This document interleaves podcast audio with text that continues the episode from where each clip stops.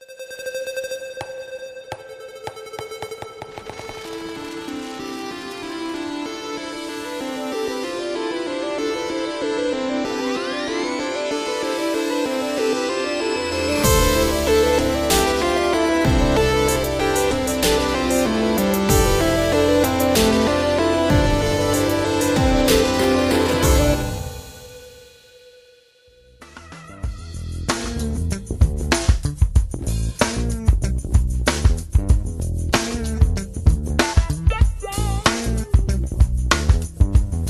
começando o episódio número 7 do Tabulices, nosso podcast sobre boards, cards, pompa e circunstância.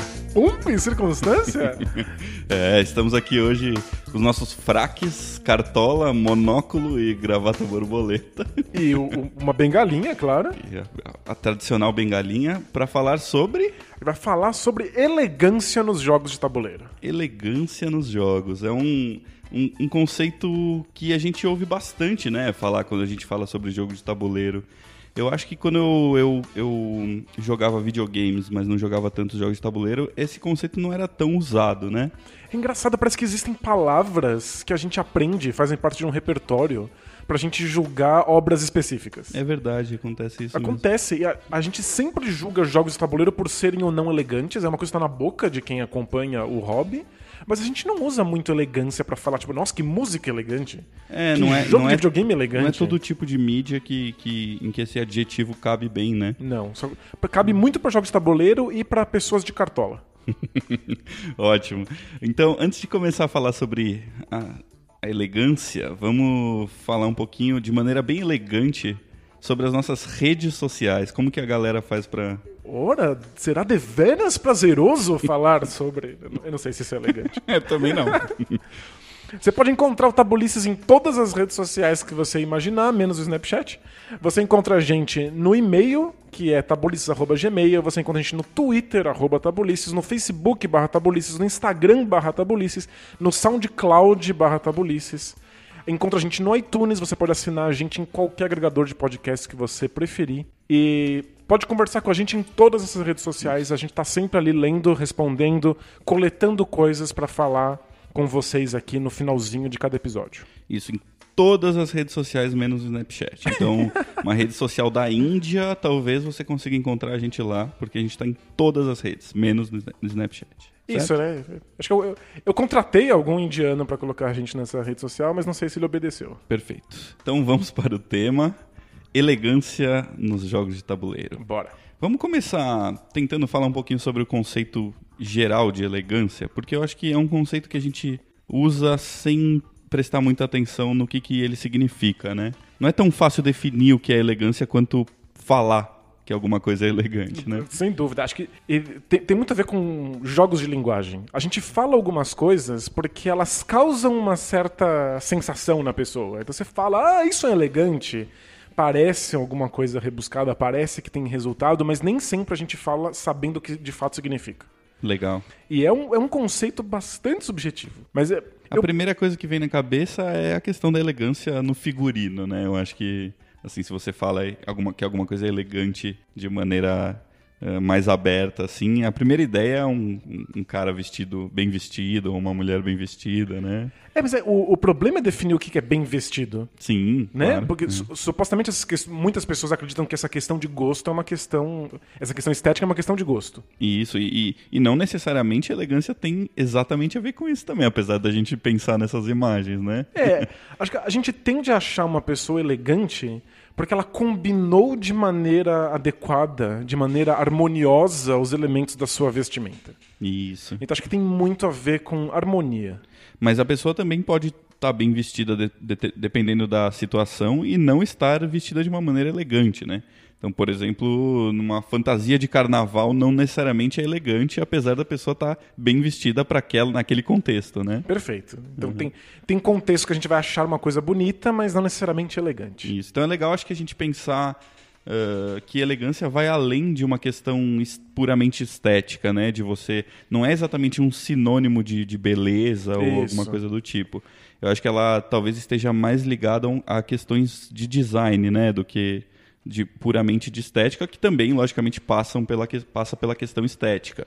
certo? É, eu acho que a elegância está mais ligada com a relação entre os elementos. Né? Muito mais do que com ser bonito ou ser, ser do meu gosto ou não.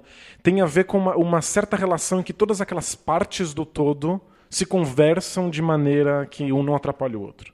Isso, então uh, a gente pode pensar em elegância não só em questões puramente estéticas como roupa ou uh, um design, sei lá, de um móvel ou alguma coisa do tipo, né? Mas a gente pode pensar em elegância, que eu acho que é um, um pouco para o caminho que a gente vai quando a gente for falar especificamente dos jogos, é, de maneira mais prática também, né? Então a elegância não passa só por essa questão de se é bonito ou feio, mas também de como resolver questões, né? Como resolver problemas, que é um, um ponto-chave do design, né? Em geral, eu acho. É, eu posso até dizer que uma pessoa resolveu um problema de maneira elegante. Isso, exato. A gente fala isso, por exemplo, em programação também, né? Então, é, um, um, código pode ser mais ou menos elegante, né? É, é, se o cara resolve o mesmo problema que o outro resolveu, é, só que um usou 100 linhas de código o outro usou 500 linhas de código, um é mais né? elegante que o um é outro. Um é mais elegante do que o outro. Ele, ele, ele achou uma maneira uh, que eu acho que passa um pouco por uma questão de síntese, né? De como resolver um problema de um jeito mais sintético, mais simples. É, acho que a, a harmonia está ligada muito. A elegância está ligada muito à harmonia, mas também à eficiência. A conseguir fazer o melhor possível com a menor quantidade de elementos ou de esforço ou de, de trabalho mesmo. Acho que aí entra na questão da programação. Perfeito, perfeito. E acho que entra também na questão do design de jogos, né? Quando a gente transpõe isso aí para o design de jogos, acho que a gente está falando muito disso também, né? A gente dificilmente vai falar, usar o termo elegante para falar que o jogo é bonito, que tem peças bonitas, né? A gente está falando muito mais puramente de mecânicas, né? É, você achar o jogo bonito, ou seja, ele ter uma arte interessante, ele ter peças que são encantadoras, não necessariamente mostra uma elegância. Acho que a elegância tem mais a ver com as partes do jogo estarem todas funcionando em perfeita harmonia e o jogo conseguir cumprir uma proposta. Ele propõe alguma coisa e ele cumpre isso com a menor quantidade de esforço possível. E aí acho que nos cabe tentar descobrir o que, que é isso. Uhum. O... Como isso pode ser feito, né? Isso, o, o que, que é essa harmonia do jogo? O que, que se, eu, estou procurando ter o mínimo de, de, de, componentes, o mínimo de coisas contraditórias, o que, que eu preciso fazer para que um jogo consiga fazer isso? Então, você acha que quando a gente fala de elegância nos jogos, a gente está sempre falando da mesma coisa? É, para um jogo ser elegante, ele tem necessariamente que fazer uma coisa específica ou tem maneiras diferentes disso acontecer? É, eu acho que um jogo pode ser elegante de muitas maneiras diferentes. Então, eu consigo pensar assim, primeiramente, numa saída minimalista. É um jogo que pode ser elegante porque ele tem o mínimo possível de elementos. E esses elementos podem ser regras, então o mínimo possível de regras para fazer o jogo funcionar, ou pode ser um, um, mínimo possível de componentes. Ele pode ter um mínimo de peças, um mínimo de elementos para que aquilo dê certo. Certo. Então o jogo se propõe alguma coisa e aí ele consegue cumprir a sua proposta com o mínimo. É isso que eu, o minimalismo não necessariamente precisam ser jogos pequenininhos, porque existem, né? Esses uhum. mini jogos, são mini caixinhas. Podem ser jogos, inclusive, maiores, mas que usam o, o mínimo que dá de regras para que você consiga cumprir aquilo. Uhum. Então, eu acho que tem um pouco a ver com a junção da parte física e da parte de regras do jogo, né? É, como que as regras podem como que as regras são aplicadas uh, de maneira em que utilize muito bem as peças do jogo também, né? Isso, perfeito. Inclusive, você pode ter peças e as regras fazerem com que essas peças sejam utilizadas de muitas maneiras diferentes. De maneiras diferentes, isso. É. é expandindo a quantidade de possibilidades, mesmo mantendo o, o, número de componentes bastante limitado. Legal. Aí acho que entra um, um parênteses interessante que é, uh, indo para o meu lado um pouco, que é o lado da, da música, né? Uh, existe o minimalismo na arte, né? E na música espe especificamente, eu não considero que a música minimalista seja tão elegante nesse sentido. É interessante isso. Não é? porque é? Eu acredito que não seja um fator uh, super uh, que representa o, o, minimalismo, né? Porque na verdade quando a gente fala de música minimalista a gente está falando de padrões muito pequenos, né? Então podem ser padrões rítmicos ou melódicos que ficam se repetindo durante a música inteira E normalmente o que, o que cria interesse na música minimalista é quanto esses padrões são repetidos, por quanto tempo eles são repetidos, quanto a gente aguenta meio que ouvir esses mesmos padrões até aparecer um novo elemento, que pode ser, por exemplo, um novo padrão, né? um novo padrão rítmico. Então pode ser uma sobreposição, né? de a música eletrônica, por exemplo, trabalha muito com isso, né? Então você fica um tempão ouvindo a mesma repetição até isso. ver para ver até onde dá. É, é, normalmente a música minimalista trabalha muito com loops, né, com uh, pequenos trechos que se repetem, se repetem e depois o interesse que é criado na música é, é, é criado por uma nova camada, né? Não é que existe um desenvolvimento necessariamente desse desse loop que ele se transforma em outra coisa, mas é como ele se comporta quando você coloca uma nova camada em cima dele, um outro loop, né? Entendi. Então, eu não sei se eu, se eu chamaria esse tipo de música de elegante, porque. É, tem que ficar o tempo inteiro trazendo coisas novas. Tem que trazer coisas novas, né? exatamente. É, é, é, um conceito bem diferente quando a gente pensa na questão minimalista na música. Né? Faz sentido. É, um, Para os jogos, ser minimalista significa colocar o mínimo possível de elementos e aí tentar extrair coisas deles, mas não, não, não surgem coisas novas. Isso, é.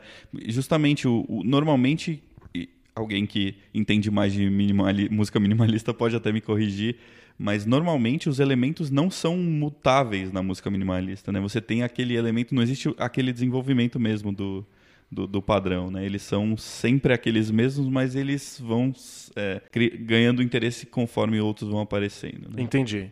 É, não, definitivamente não é o que acontece nos jogos. Não né? é, né? A gente, quando a gente pensa em minimalismo, em, num termo mais geral, na verdade, né? Numa, numa em qualquer situação mais geral, quando a gente pensa em alguma coisa minimalista, é um pouco o contrário disso, né? São, são uh, poucos elementos acontecendo de maneira eficiente, né? Então, eu acho que não tem muito a ver com isso, não. É, eu, eu gosto dessa ideia de, de eficiência, porque ela está muito relacionada com uma coisa que é importante para os jogos, que é resolver problemas. Sim. Então, um, um cara quando está criando um jogo, o game designer, ele tem um problema. Ele tem alguma coisa que ele quer resolver ali, uma proposta que ele quer dar a cabo. E aí, se ele precisar colocar cada vez mais elementos e cada vez mais regras, e aí ele tem lá o jogo e fala: É, mas não está funcionando muito bem. Como é que eu conserto isso? Colocando mais uma regra, mais peças, mais um tabuleiro. Ah, mas ainda não tem aleatoriedade. Coloca mais um baralho. Isso é, são soluções que não são elegantes. Perfeito. Porque elas não são eficientes. Se você consegue uma única regra que dê conta de tudo, melhor. Quanto mais regras você vai colocando, menos eficiente, menos elegante é o seu sistema. E normalmente você acaba caindo na armadilha, né, de, de poder quanto mais regras você tem, quanto mais elementos, mais problemas podem aparecer também, né? Porque quanto mais sistemas você tem acontecendo ao mesmo tempo no jogo e eles estão interagindo entre si, né? Mais, uh, mais interações problemáticas podem acontecer. É, é também, lei de né? Murphy, né? Quanto mais elementos, mais sistemas, mais componentes, maior a chance de dar errado. Perfeito. É. Então é, é, muito comum você ter um sistema, aí você acrescenta um, um sistema de regras, você acrescenta um, um, outro elemento e aí quebra. Alguma coisa dá um, dá um problema. E aí você tem duas opções.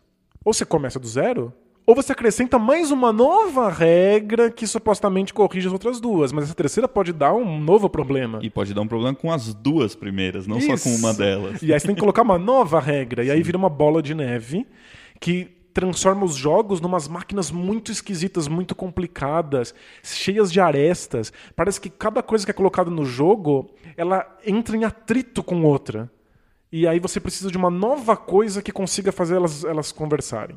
E eu imagino que esse seja um dos, dos principais motivos para um designer desistir de um, de um jogo que ele está fazendo, assim, né? Então, é quando as coisas entram muito em atrito, quando né? começa a virar uma bola de neve muito grande, parece que o jogo perdeu a essência dele, ele não tem muito, muita solução mais, o design dele não tem mais solução, né? É, e o, a, a ideia de você criar um jogo elegante é você ser capaz de passar a faquinha. É você solucionar as coisas cortando elementos e não colocando mais. Por isso que eu acho que o minimalismo nos jogos, não na, na uhum. música, tá tão relacionado com a questão de elegância. Legal. Quais outras maneiras você você pode pensar em, em deixar tornar um jogo elegante ou que ele seja um jogo elegante? Então, existem jogos que eu, eu chamaria de elegantes que têm muitos componentes, tem muitas peças, tem muitas regras acontecendo.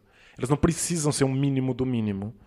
Mas para que tenha muitas coisas acontecendo num jogo e ele ainda assim seja elegante, elas não podem entrar em atrito nem em conflito umas com as outras. Elas precisam funcionar perfeitamente de maneira harmônica, como se fosse um motorzão gigante lindo. Hum. Um motor que não faz muito barulho, que não faz muito, muito ruído que não precisa ficar colocando óleo o tempo inteiro, sabe? É legal ver motores complexos, desde que eles funcionem de maneira macia. E aí eu consigo imaginar isso num jogo de tabuleiro. Se todas as regras se conversam, se as regras são consequências umas das outras, não parece que alguém colocou aquilo ali de maneira meio torta ou para consertar um problema. Se tudo é consequência um do outro numa grande cadeia lógica, o jogo é elegante. É... Fora isso, eu também percebo elegância quando um jogo é perfeitamente eficiente. Ou seja, quando ele cumpre da maneira mais simples possível a proposta. É que às vezes as propostas são muito absurdas, muito grandes, muito gigantescas, e aí tornar isso eficiente é pro problemático. É, às vezes é muito mais difícil você perceber uh, o trabalho de soluções de, de design que o, que, o, que o autor do jogo teve quando a proposta dele é muito grande, né? Então, beleza, você quando você olha para um jogo, você tem uma resposta visual de que aquele jogo é simples, que tem poucas peças, você uh, automaticamente pensa né, num design elegante, fala, olha só que design elegante, o cara uh, usou poucas coisas, deixou o jogo super sintético e tal. Agora, quando você é, pega um jogo que tem muitos elementos, é, muitas peças, você não consegue perceber tão bem o trabalho, às vezes, que o cara teve para tornar aquilo o mais elegante possível também, né? É o cara tornando uma máquina gigantesca alguma coisa elegante. E aí, às vezes, só de você bater o olho no tamanho da coisa já assusta. Perfeito. Eu acho que é o caso de quando eu montei a primeira mesa do, do Lisboa, do Vital Lacerda. É uma mesa gigantesca, o tabuleiro é enorme, tem uma tonelada de componentes e tem muitas áreas diferentes no tabuleiro e cada uma tem seus componentes específicos. E parece um, um monstro descoordenado. É, é, dá medo, assim. É, a, a, coisa mais horrível na, na, minha cabeça seria ensinar as regras do Lisboa para uma pessoa. Porque tem tanta coisa acontecendo que eu não tenho nem como treinar o, o jogador para saber onde ele deveria estar tá olhando. Mas depois que você joga alguns turnos, dá para ver que todas as mecânicas do jogo são interligadas. Elas estão encaixadas. Elas estão né? encaixadas. Eu não preciso lembrar perfeitamente bem essa regra, porque essa regra é só uma consequência da regra anterior. E por que, que eu faria isso no tabuleiro? Ah, porque isso é necessário para o próximo passo e vem como consequência do outro. Então, quando você se acostuma com aquilo, dá para ver que o jogo é extremamente elegante. Ele consegue fazer uma coisa gigantesca com o um mínimo. Legal. Com um motor perfeitamente azeitado. É que é gigantesco. Então acho que a gente tem que aprender a, a lidar com elegância de maneira relativa. Ela pode estar tá ali no minimalismo, uhum. então pouquíssimas peças, pouquíssimas cartas, micro caixinhas, ou ela pode estar tá em jogos gigantescos, desde é. que ele seja bem azeitado. Às vezes a gente pode, a gente usa esse termo também, não necessariamente para um jogo pequeno, mas a gente fala, ele fez tal coisa dentro do jogo de maneira elegante, né? Então você consegue eh, colocar a elegância também em pílulas dentro do jogo. É né? verdade. Em, em, aspectos específicos do jogo e tal, né? Não, tipo, pedaços do jogo, algumas mecânicas podem ser feitas de maneira elegante, enquanto o resto pode... Isso, para facilitar algum, algum processo, né? Para o jogo não ficar completamente caótico, gigantesco e tal. Legal. É interessante essa, todas essas possibilidades de, de mecânicas elegantes, de coisas elegantes que você pode ter no jogo é, quando a gente decidiu a pauta, eu fiquei pensando um pouquinho nesse assunto, né? E eu pensei um pouco é, e, e, acabei relacionando dois conceitos que, que são o conceito do, de não ter excessos no jogo, né? Então você não ter coisas que você não precisa ter. Legal. E também o conceito de exceções, né? Então você vê que são duas palavras que têm uh, um parentesco aí, né, de, de radical, mas, mas significam coisas tão normalmente diferentes. Normalmente a é. gente usa para coisas muito diferentes, mas eu acho que no caso de elegância são duas coisas que a gente quer evitar, né, num jogo, os excessos e as exceções. Os excessos no sentido de ter muito, é, muitas regras ou ter muitos componentes ou muitos sistemas que não conversam, não dialogam tão bem entre si e as exceções no sentido de você não ter muitas exceções de regras mesmo, né? Então, você sentido. não começar a colocar exceções Uh, ah, não, você faz tal coisa, mas se tal, tal, tal coisa acontecerem no jogo, isso não acontece. E começa a ficar super confuso, né? O jogo pode chegar num ponto de ficar quase injogável, dependendo da quantidade de exceções que você tem, né? Perfeito. É, quanto ao excesso, eu acho que talvez seja o, o principal pecado do game designer.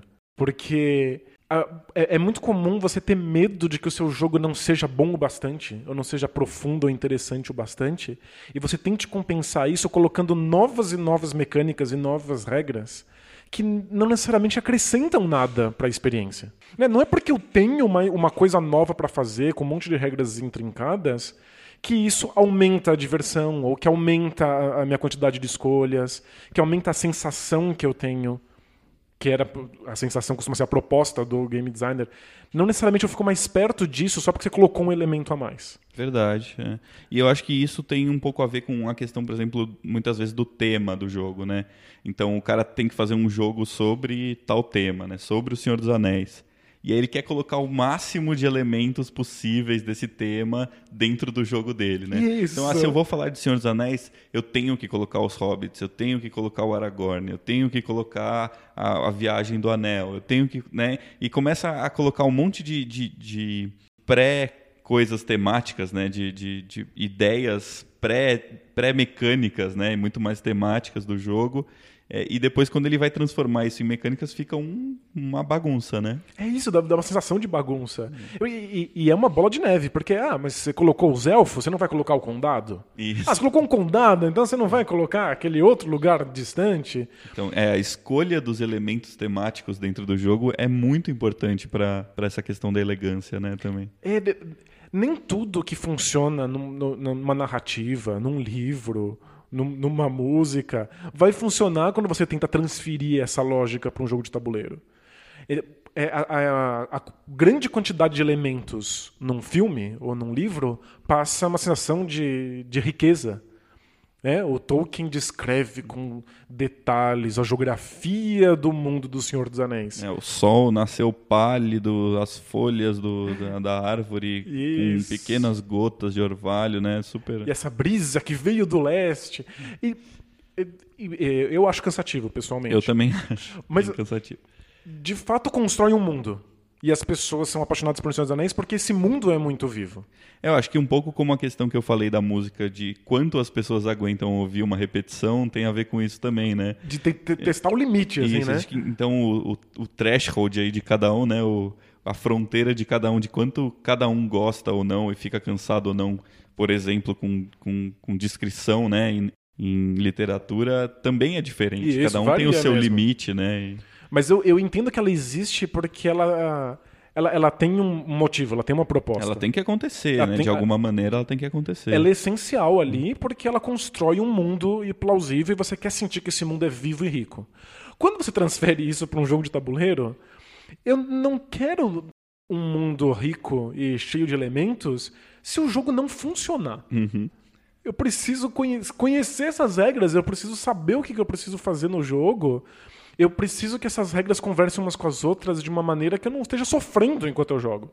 Acho que esse é o ponto. E você acha então que a ausência de tema nos jogos ajuda na elegância?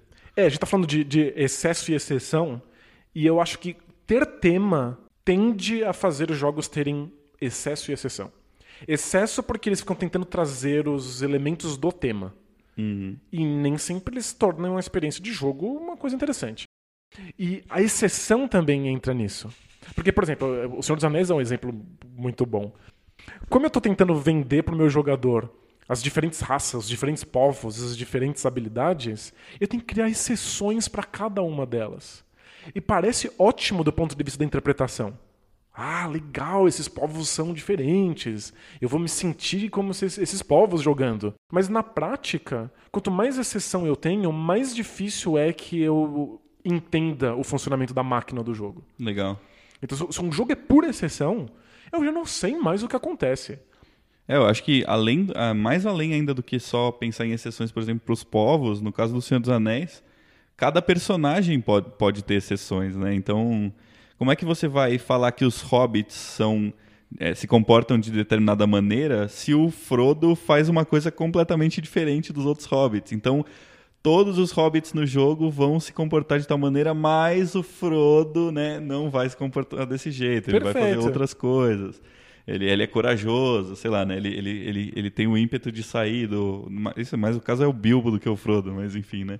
E, então, se você for levar todas as exceções, porque os livros trabalham muito com isso, né? É, Eles são um sobre exceções, é. Isso, os personagens são sobre sair da, do, do, comum, né? Muitas vezes e tal. Perfeito. E aí cabe ao game designer trazer essa, a sensação, mas sem fazer com que as regras sejam exceções. É que se você for jogar, por exemplo, o, o Living Card Game do, do, do Senhor dos Anéis, o jogo tem que fazer uma série de concessões. Sim. Ele tem que abrir mão de muito da história e de como os personagens funcionam para fazer regras que sejam mais elegantes possíveis. Para que você bata o olho, mesmo que você não conheça uma carta, você saiba como ela funciona. Legal. É, acho, acho que como. Isso acaba sendo uma, uma vantagem nesse sentido que normalmente o que você quer fazer no jogo não é reconstruir as histórias exatamente como elas são nos livros ou nos filmes. Isso, né? até porque seria, tem um lado mais Isso, tem um lado mais espe especulativo da coisa. Né? E aí é que você acha que você consegue abrir uma certa. Uh, possibilidades novas, né? De, de, inclusive de regras e de, de, de poder sair um pouco do universo narrativo da, daquela obra específica para você poder uh, fazer essas concessões e isso conseguir funcionar dentro do jogo. Né? Perfeito. Né? É, um dos primeiros jogos tabuleiro modernos que eu joguei foi o card game do Mob Dick. Eu sou perdidamente apaixonado pelo livro. Eu acho a coisa mais maravilhosa já escrita na, na, na, história da humanidade. E o jogo é incrivelmente bonito, né? O jogo é muito bonito. É, os componentes, a qualidade das cartas, as ilustrações, ele é maravilhoso. É uma peça de colecionador, quase assim mesmo. Total, inclusive é, é, é vendido nos Estados Unidos nos museus da, sobre as, as caças de baleia. Ah, então só. você compra em museu o jogo, é uma coisa maravilhosa. E as regras precisam transmitir a história do livro. O que o resultado é que o jogo é um desastre. ele é um, um, motor que não funciona, ele é quase quebrado. E olha só, é um jogo pequeno, né? Um jogo, um card game pequenininho, ele é com é pequenininho, poucos elementos. poucas cartas, dados lindos e alguns componentes de madeira, mas é que o, o livro é uma bagunça e como ele está tentando é, transmitir a sensação do livro, ele faz regras, um monte de concessões, um monte de exceções que fazem com que o jogo não seja nada elegante. Eu acho que lidar com o tema externo ao jogo, tentar transferir alguma coisa para dentro do jogo é muito complicado.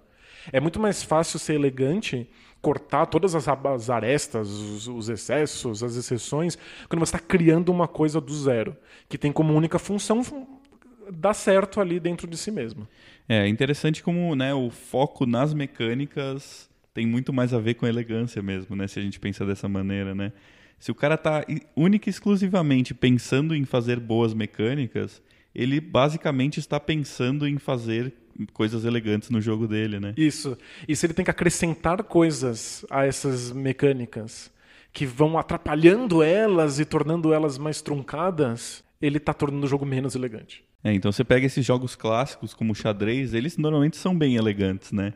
Eles têm um lado Uh, esse, essa coisa que a gente fala de hard to learn, é, desculpa, easy to learn, difficult to master, né? Que seria Isso. fácil de aprender e difícil de dominar, né? É, são regras simples, evidentes, claras, não tem nenhuma exceção, não tem nenhuma contradição, todas as coisas funcionam perfeitamente bem, uma peça ajuda a outra, só que são tantas possibilidades. É, tem, ainda existe uma profundidade estratégica muito grande, Isso, né? Uma, uma, profundidade suficiente para você estudar séculos e séculos de partidas famosas e ainda tá aprendendo coisas novas, né? É, acho que tem um pouco a ver com aquilo que eu gosto de falar sobre a diferença de largura e profundidade no jogo, né? Então, um jogo largo é um jogo que tem muitas regras, que tem muitos elementos, muitas peças, que normalmente tem, são mais ligados aos jogos mais narrativos mesmo, né?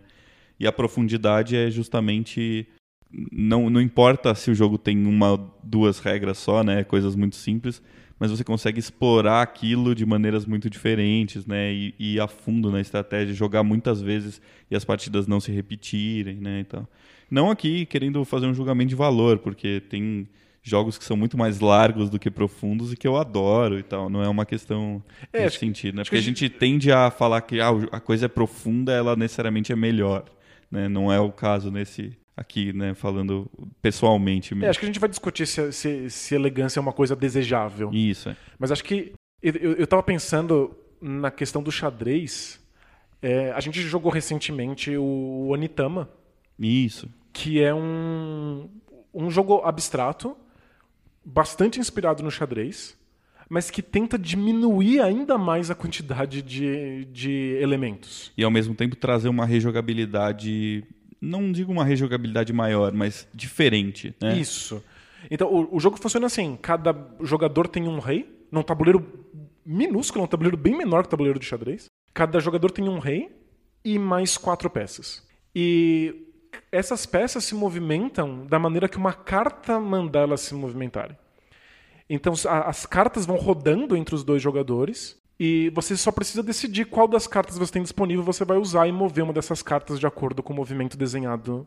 Dessas peças. A, a- peça se move da maneira desenhada na carta. Isso, é. Então, legal deixar claro, né? As peças não têm um movimento específico, Isso. cada uma das peças. Mesmo porque você só tem os soldados e o rei, né? E todas as peças, inclusive o rei ou o imperador, pod- podem se mover com as cartas que você tem, né? Perfeito. Então, e, e aí esse movimento passa para o seu adversário na medida que você vai usando essas cartas, né? É, então, a, a princípio, você tem que pensar em menos coisas do que o xadrez. Eu não preciso decorar como as peças se movimentam, o tabuleiro é menor, eu tenho menos É peças. um grid de 5 por 5 né? Se não me Acho que é isso. Então parece que você está simplificando. Parece que o, o jogo está simplesmente se tornando menor.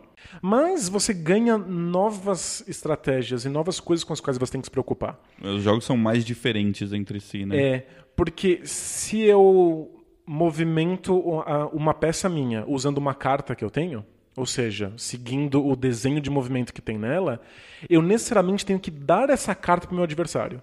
Ou seja, eu permito agora que meu adversário se movimente daquela maneira. Então eu tenho que planejar não só como eu quero me movimentar, mas também como o meu adversário pode se movimentar. Então é uma única regra, mas ela abre uma série de novas possibilidades estratégicas. Eu preciso me preocupar quando eu uso, quando meu adversário usa, quando segurar, quando colocar em prática. Legal. Então, é, é um jogo elegante, sendo mais minimalista ainda do que o xadrez. Legal. É, eu, eu acho que uma coisa que os designers mais novos também estão se preocupando bastante e que acontece no Onitama é a questão de que você não usa todas as cartas em todas as partidas, né? Então, a- é, eles conseguem criar um sistema dentro do jogo, ahn, de certa maneira, meio modular. Então, você consegue usar novas cartas para que dão novos movimentos a cada partida diferente. Isso eu não posso decorar, me preparar para o jogo ser sempre com esses movimentos. Vão surgir outros. Você pega um baralho de movimentos e aí compra quatro delas. E É, pronto. são só quatro cartas do baralho inteiro que são usadas em cada partida, né? Então a, a diferença. E, e você fazer novas, né? Novas cartas é muito fácil no fim das contas, né? É só você criar um novo tipo de movimento, você tem uma nova carta, um novo jeito de jogar, então. É, eu, eu só não faria sozinho em casa, assim, não, não faria uma carta e desenhando um movimento, porque eu não saberia se esse movimento que eu inventei é, quebraria o jogo, se ele seria muito apelão, se ele seria Então, pior do que os O outros. interessante é que o- o- a sua carta de movimento passa para o outro, né? Então eu acho que o balanceamento fica muito mais fácil também quando é, a, a carta que você usa para se beneficiar vai beneficiar o seu adversário num próximo momento. Faz sentido. É elegante, né? Faz, É, uma outra coisa bastante elegante. né? Isso. Faz com que a coisa fique equilibrada e não crie nenhum tipo de desigualdade, nenhum tipo de aresta, mesmo que eu faça uma carta de movimento meio, meio cagada, que pareça Exato. meio exagerada. Exato, é, tem uma certa liberdade aí para criar. É um pouco como num jogo que a gente chama de roguelike de videogame, você tem os seeds, né? Então o jogo tem ahn, coisas que são criadas aleatoriamente e não necessariamente aquilo vai dar errado porque foi criado aleatoriamente, né? Ele tem uma é, o resto das mecânicas suporta essa aleatoriedade, mesmo que saia uma coisa meio estrambólica às vezes, meio esquisita e tal, né? Perfeito. Legal. Eu acho que uma. Você falou aí sobre basicamente três tipos né, de, de, de possibilidades de coisas elegantes no jogo: o minimalismo, o motor perfeito e a eficiência. Né? Eu fiquei pensando também em uma, uma outra questão que é como é a tomada de decisão dos jogadores dentro desse, desse, uh, desse jogo, né? Então, é uma coisa também que vai ser pensada, logicamente, pelo criador do jogo. E eu já reparei muitas vezes que me incomoda em alguns jogos a quantidade de alternativas e de possibilidades que você tem em um só momento. Né? Então é lógico, todo mundo sabe que uh, para um jogo estratégico, para um jogo ser legal, estrategicamente falando e tal, você tem que ter muitas tomadas de decisão dentro do jogo. Isso, e... poucas opções para eu decidir faz com que o jogo seja muito mecânico. Isso. No sentido de que parece que um robô é. poderia jogar por mim, né? Ou então vai muito pro lado da sorte, de, de, né, de rolar dado e, e, ganhar o jogo porque tirou um número maior, esse tipo de coisa. É tipo, o jogo da vida, é. você não tem escolha nenhuma, você joga um dado e anda para frente, né? Perfeito, né? Um, um chimpanzé poderia fazer por mim, né? A sua única escolha é o caminho do começo, se você vai ser rico ou não. Se você vai ganhar o jogo, se quer tentar ganhar o jogo ou quer tentar perder. É né? isso, né? Mas, mas eu acho que a, a, além dessa questão, tem a questão de como essas possibilidades são apresentadas para o jogador no jogo. Então eu acho que não é legal também quando o designer. Isso é uma questão bem pessoal, eu acho que tem gente que pode gostar, mas eu acho que cai numa coisa menos elegante normalmente, que é você ter escolhas com muitas alternativas. Né?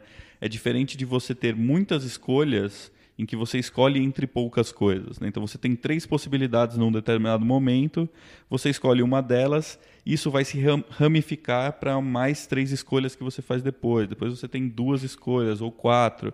Então eh, você está eh, tendo que ponderar entre poucas alternativas, mas muitas vezes. Né?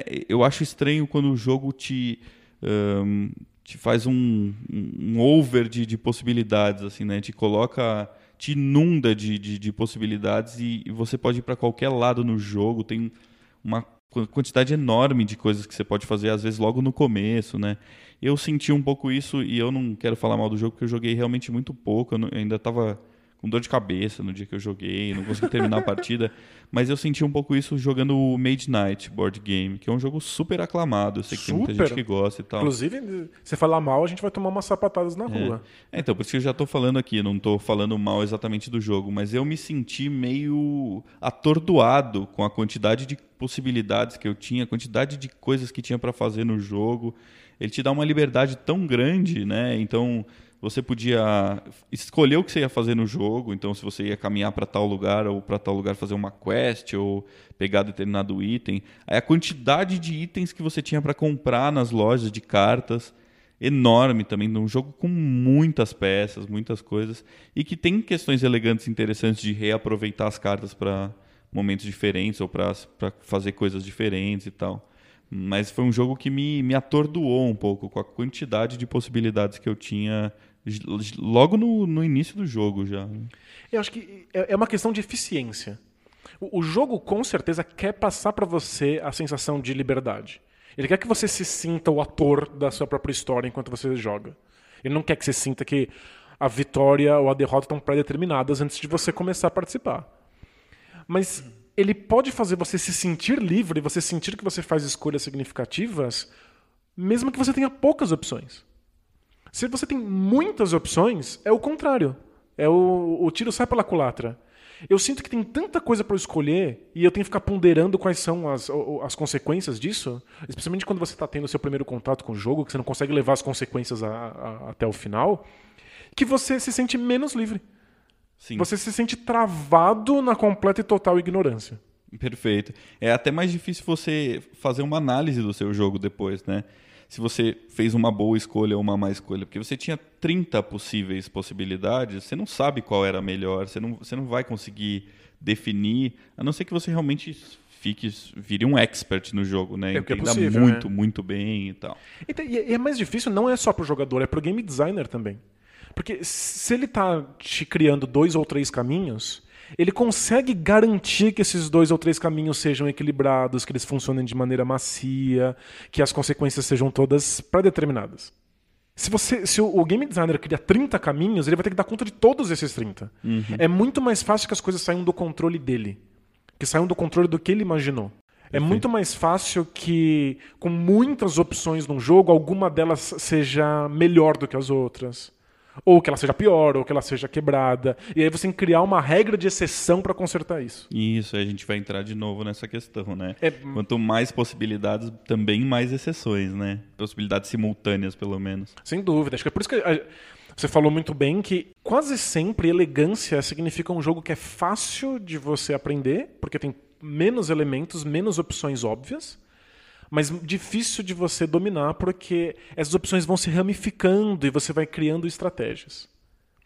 Embora, falando agora, eu consiga pensar imediatamente numa exceção. Você já Nossa. sei qual até que é. Um asterisco aqui, porque eu sou completamente louco, assim, biruta por Motainai. E eu acho que talvez seja um dos melhores exemplos pra gente daqui, por- porque eu acho que o jogo é sobre isso, né? De certa maneira. Motainai é uma expressão em japonês sobre não desperdiçar. Isso não é, não é uma tradução literal, mas eles usam nesse sentido, né? De desperdício. Desperdício, é não desperdice. É, é o que se fala quando alguém está desperdiçando alguma coisa. Fala assim, Motainai, não É, desperdice. Isso, perfeito. E o, o jogo é bastante abstrato. Ele cola um tema que é, quase não tá lá e, de certa maneira, nem precisava estar lá. O próprio tema é super simples, né? Então ele não interfere muito no jogo, né? É, o, o tema são dois monastérios, ou quatro, dá pra jogar com quatro monastérios, com quatro jogadores. São mona- monastérios tentando construir lembrancinhas para serem colocados, artesanato, para ser colocado na, na- na lojinha do monastério. é isso. O que é muito esquisito. Monastérios vendem lembrancinhas? Hoje em dia, cara, não tem mais essa não. Tá, tá todo mundo sofrendo aí pra. Todo mundo ganhando seu pão, né? É, É, é muito estranho. A, a regra, no fundo, tá aí só pra ajudar. O tema tá aí só pra ajudar você a se lembrar de, de algumas mecânicas. né? No fundo, não precisava. Mas a lógica do jogo é toda Motainai. É não haver desperdício nenhum. Então, as cartas. É um jogo de cartas. Ela só tem cartas e cada jogador tem um tabuleirinho individual. As cartas precisam ser reaproveitadas o tempo inteiro. Então toda carta que é usada vai para uma pilha de descarte. Essa pilha de descarte elas são pegas para se transformar em tarefas. Essas tarefas são pegas para se transformar em, em- em matéria-prima, que depois se transforma em obras. As próprias cartas, nenhuma é igual à outra, né? Todas as cartas são diferentes umas das outras. Todas elas têm habilidades únicas, mas elas só têm habilidades únicas se elas forem construídas. Você pode usar elas não como, como obras construídas, mas como tarefas, como funções, como ajudantes. Então é aquilo que você falou há um tempo atrás aí. O, a a- o próprio elemento do jogo tem várias funções diferentes, né? Você Isso. usa só cartas para fazer tudo que você precisa no jogo, basicamente, né? É, do, do- do ponto de vista material, ele é um jogo super eficiente, porque se você pensar na peça, na, na- na carta como um componente, como uma peça, ela funciona para muitas coisas distintas. Então, uma carta só pode fazer muitos papéis no, no- no jogo. E não existe nem descarte, né, no jogo. Você quando você, na verdade existe um descarte temporário, mas todas as cartas podem voltar pro jogo Elas podem depois, voltar a né? qualquer momento. Então, você está aproveitando de maneira eficiente o material, os componentes. Eu não conheço nenhum jogo tão complexo, com tanta rejogabilidade, com tantas coisas para se fazer, que use só um baralhinho de cartas. Tipo, É. Eu acho muito impressionante. E aí, do ponto de vista das regras, é muito legal ver como todas as coisas que acontecem no jogo, elas funcionam numa, num ecossistema. Sim, é. Então, uma coisa empurra a outra. Se você eh, toma uma- decisão, já surgem milhões de estratégias que vão, vão, vão brotar daquela decisão. Mas se você tomasse outra, iam surgir estratégias da outra também. E tá tudo se conversando. É um dos jogos mais elegantes que eu já joguei nesse sentido também. Sem dúvida. E ele, ele tem a, elegância como proposta. No fundo, se se o jogo quer passar uma sensação para o jogador, é essa sensação de faz, construir uma coisa elegante em que nada se desperdice. Porém, eu acho um jogo extremamente difícil de ensinar. Hum, olha só. É, embora as regras todas se conversem, parece que não tem ponto de início para você explicar. Ele é muito circular, né, o, o, o esquema do jogo, né? Ele é muito cíclico, assim, né? Exatamente. É um daqueles casos bizarros que você tem que ter lido o livro inteiro para conseguir entender o primeiro capítulo.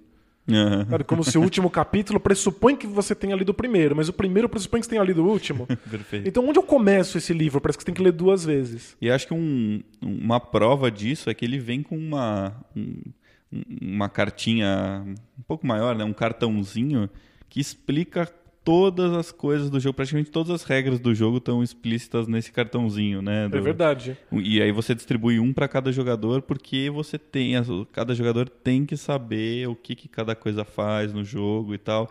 E isso não fica claro assim muito intuitivamente, né? Não, acho que a melhor maneira de aprender a jogar Motainai é jogando Motainai, o que costuma ser frustrante para novos jogadores ter que entrar na experiência da coisa sem dominar, sem entender perfeitamente quais são as regras.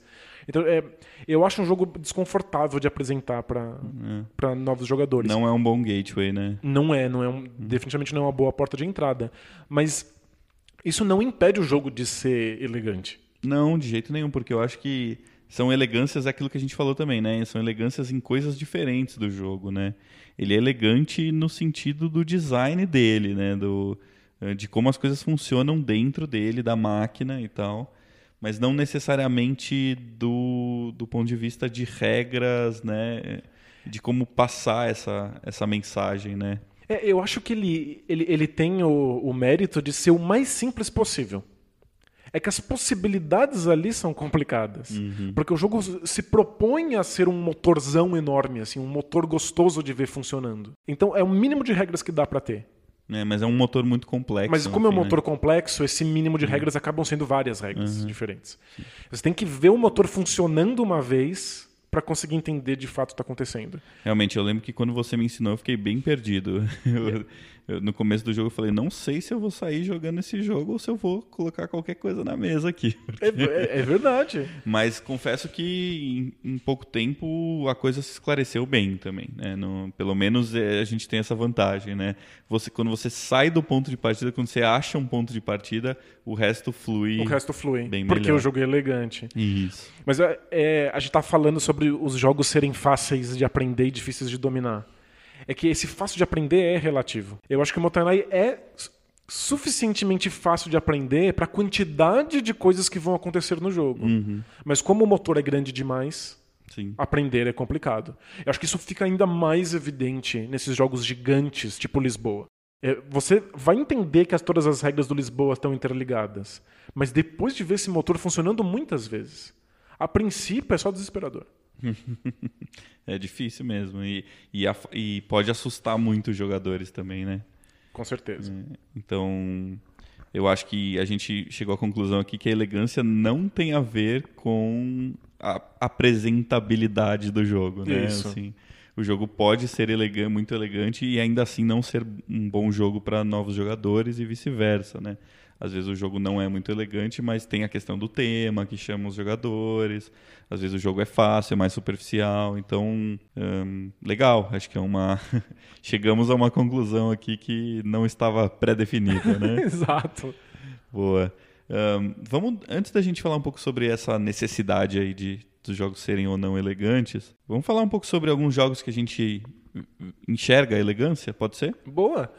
Eu acho que, como o Motainai, Acho que existem vários jogos que se preocupam em ser elegantes em reaproveitar os componentes. Em tirar o máximo possível com o mínimo de peças disponíveis. Boa. É. Algum outro exemplo? É, acho que Race for the Galaxy. Legal. É, para quem não sabe, o Race for the Galaxy é um jogo de cartas que é muitíssimo baseado num jogo que não é de cartas, que é um jogo de peças de tabuleiro, que é o Porto Rico. Que na verdade tem o San Juan, que é a versão de cartas dele, que parece muito com o Race for the Galaxy. Eu não lembro se ele. Eu acho que ele veio antes, o San Juan, né? É, é acho que sim. Provavelmente o Race for the Galaxy foi mais baseado no San Juan do que no Porto Rico. Porque Isso, o San Juan é. também usa essa questão de reaproveitar as cartas para funções diferentes e tal. E por baseado, entenda chupinhado. Chupinhado. É, é chupinhado mesmo. É, mas acho que assim, é, tem tem referências muito claras e coisas muito diferentes também, né? É, mas eu, eu acho que mais referências do que coisas diferentes. tá. Mas o, o, o, Porto Rico, ele é um, um jogo muito interessante, um grande clássico, que exige muitos componentes. Então você tem cartas, você tem é, moedas, você tem pecinhas que indicam diferentes tipos de produto que você planta em Porto Rico. Então tem lá as pecinhas do milho, as pecinhas do tabaco, as pecinhas do café. Você tem um mercado central em que você pode vender essas coisas, você tem os barcos em que você pode enviar isso, o navio que chega com os, os imigrantes para trabalharem. tem várias peças que você vai pegando para montar a sua colônia em Porto Rico. Então é uma quantidade louca de, de, de componentes. É, eu acho que o jogo é, de certa maneira, elegante, mas talvez ele tenha mais peças do que seria necessário.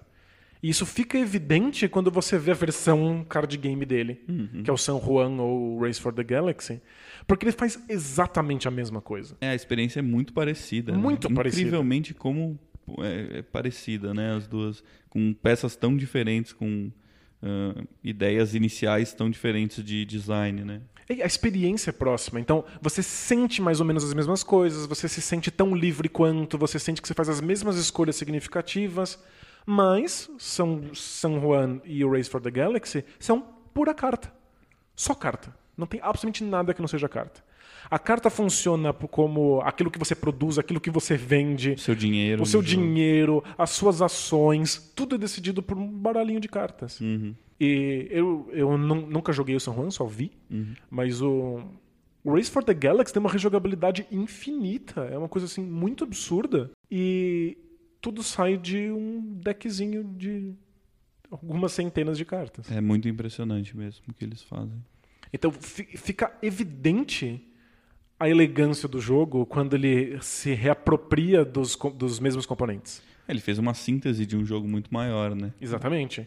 Ele tornou o, o, o Porto Rico uma coisa mais minimalista. Ótimo. E, curiosamente, isso é mais barato também. Sim, lógico. Pro nosso bolso é mais fantástico. acessível, lógico. É.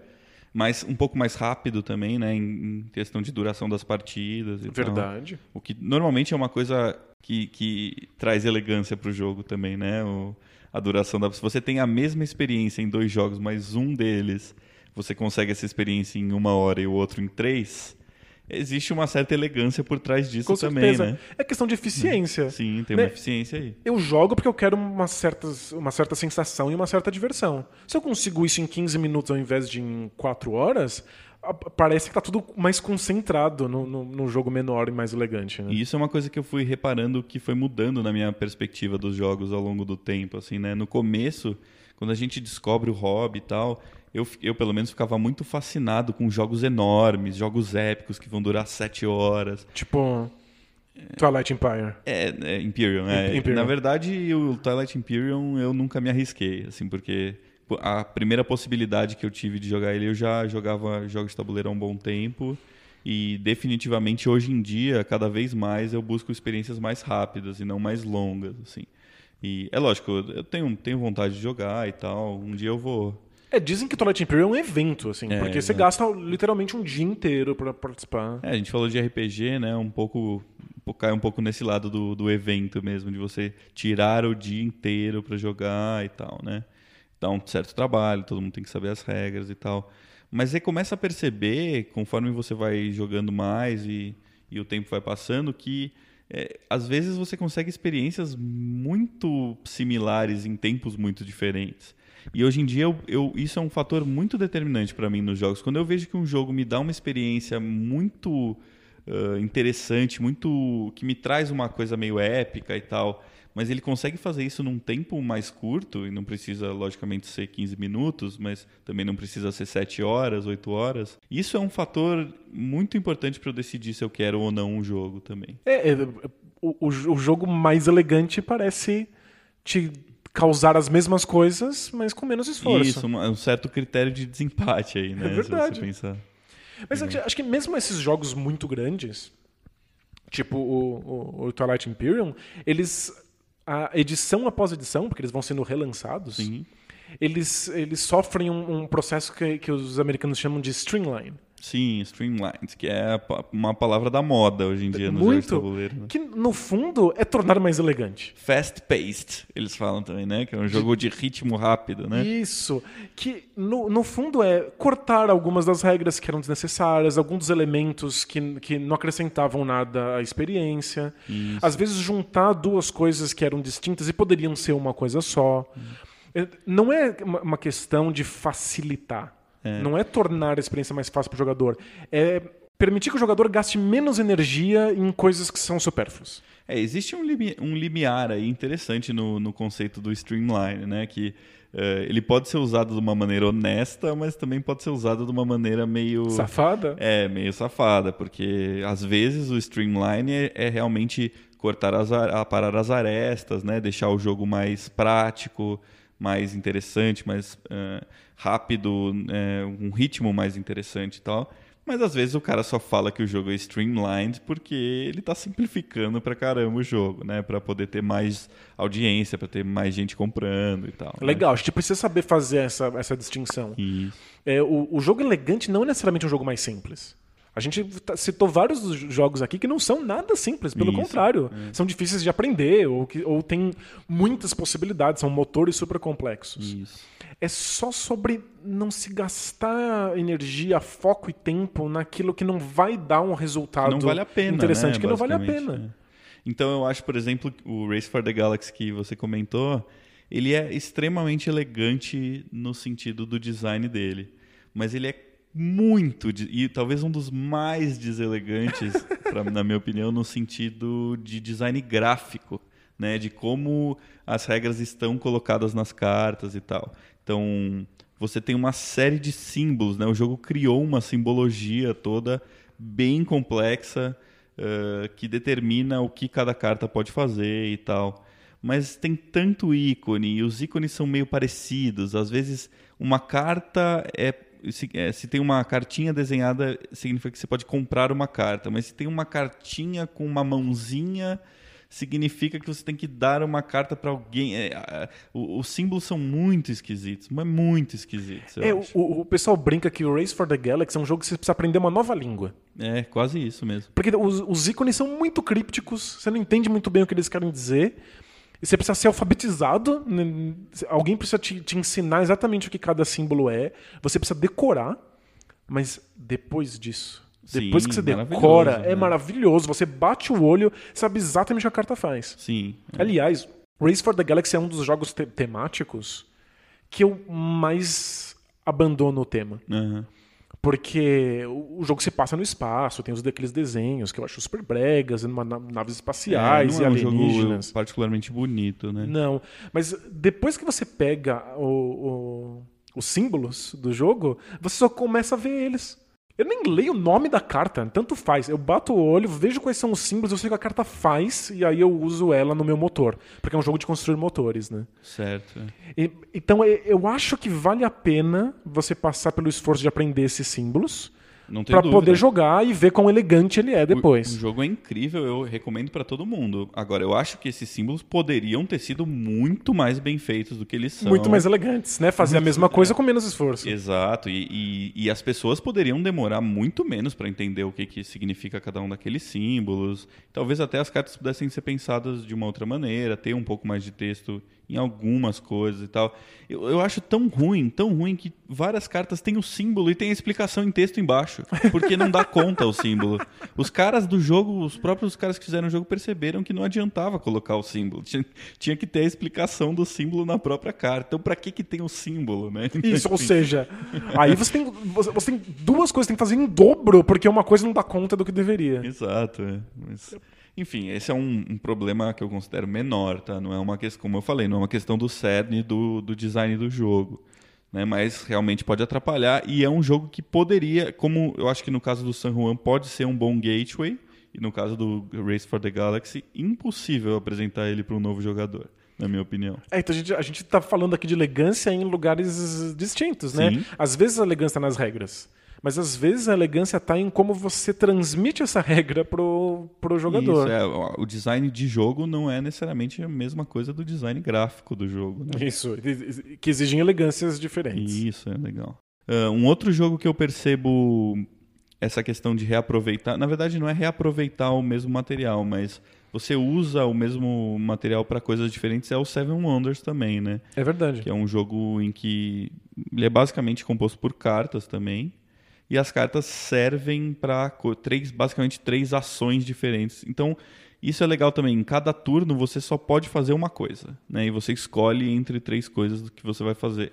No caso do Seven Wonders, é um jogo em que você está construindo um império e, ao mesmo tempo, construindo uma das maravilhas, das sete maravilhas, né? E com as cartas, você pode descartar uma carta para ganhar dinheiro, você pode usar uma carta e baixar ela na sua mesa e ela vai te dar um bônus para o resto do jogo. Ou você usa uma carta como parte da sua maravilha. Então ela só está representando a construção daquela maravilha. Né? Perfeito. Né? E eu acho bastante, um jogo bastante elegante assim nesse sentido, né? Ele tem essa um, esses poucos elementos físicos, mais várias possibilidades. E aí também cai nessa questão. Ele está sempre te dando apenas três possibilidades no turno. Né? Ele não te dá um bilhão de coisas para você fazer. É lógico, você tem cartas diferentes na mão que você pode jogar e tal, mas as ações básicas são sempre as mesmas três e é só uma por turno. Né? E elas ramificam um milhão de outras coisas. Né? Ramificam né? pra caramba, as possibilidades vão aumentando, mas sempre são três possibilidades em cada turno. E os até ícones, o fim do jogo. E os ícones do Seven Wonders são, são muito melhores. Muito melhores, muito melhores, muito, muito melhores. Então, ele cai nessa naquilo que a gente falou da, da, das, das, poucas possibilidades por turno, o que me leva a lembrar também de uma mecânica que eu não considero muito elegante, que é a questão dos action points, né? pontos de ação por turno né? que os jogadores têm. Que não estou aqui falando que eu não gosto dessa mecânica. Tem muitos jogos, por exemplo, o Pandemic, que a gente cita praticamente em todos os programas aqui. Acho que é o jogo mais é, citado é, pois do podcast. É, Pandemic é. de hoje e que usa um sistema de pontos de ação. Então você tem um determinado número de ações no seu turno e você decide como gastá-las, né? Isso. E o que, que, você acha desse tipo? Você acha que é uma mecânica deselegante também? Porque eu, eu, eu acho que acaba caindo um pouco nessa questão, né? De abrir demais as possibilidades em determinados jogos, dependendo de como é feito. É, então eu, eu, eu acho que é uma questão de caso a caso uhum. nesse de, de, de, de, pontos de ação. Porque o, o, Twilight Struggle, que é um, um jogo sobre a Guerra Fria, certo. ele tem esses pontos de ação, mas esses, esses pontos de ação podem se tornar ações ou podem se tornar o poder de algumas ações que você faz. É, é uma, é mistura de currency, assim, né? De, de dinheiro do jogo. Com... Isso, ele, é, ele é algo entre a ação e, a, e, e o, o dinheiro ou mana que você usa para fazer as coisas, né? Certo. E eu acho que cria uma, uma, uma dinâmica eficiente. Eu acho que é uma, uma, escolha elegante. Mas eu entendo que vários jogos fazem isso muito mal. Uhum. Em que você tem um. Você fica o tempo inteiro contando, mas quantos que eu gastei? Mas quantas ações faltam?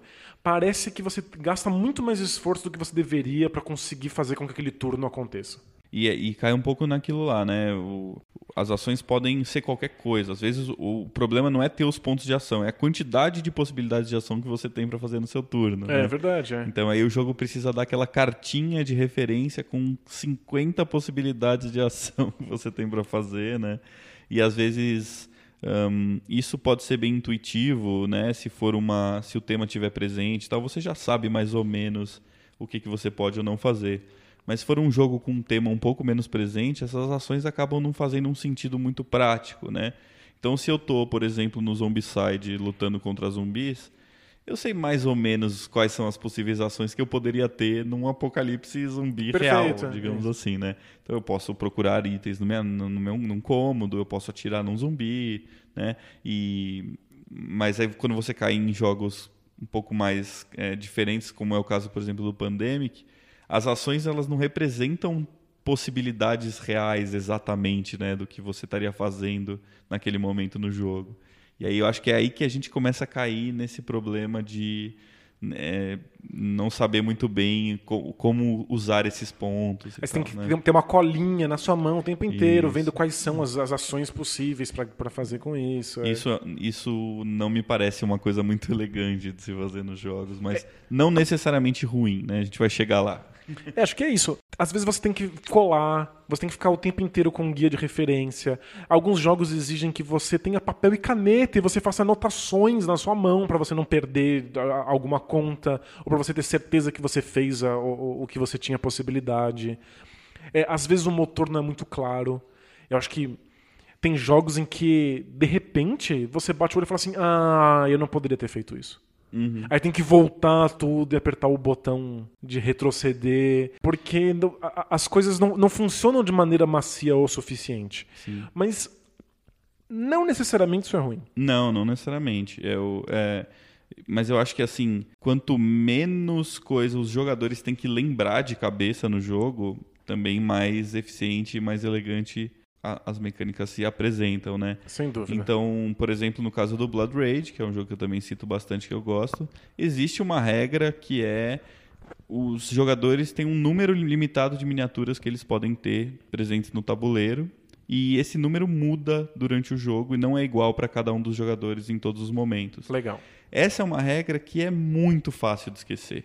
Então é quando eu ensino Blood Rage é sempre a primeira coisa que eu falo. Vamos tentar lembrar sempre da quantidade de miniaturas no tabuleiro, mas é uma coisa que não é muito legal, assim, em termos do, do design do jogo, né? Se tem uma parte que eu não gosto, eu acho que é essa. Né? Essa é uma coisa que tem que ficar relembrando o tempo inteiro. Isso. Né? É, é, é um esforço que eu deveria estar gastando em, com outras coisas, uma atenção que eu deveria estar pondo na estratégia do jogo, Isso. e não ficar lembrando que uma regra aconteça. E que pode melar a partida no final, né? Se você lembra no final do jogo que vocês fizeram uma coisa errada no começo, porque ninguém lembrou de determinada coisa, isso é muito chato, né?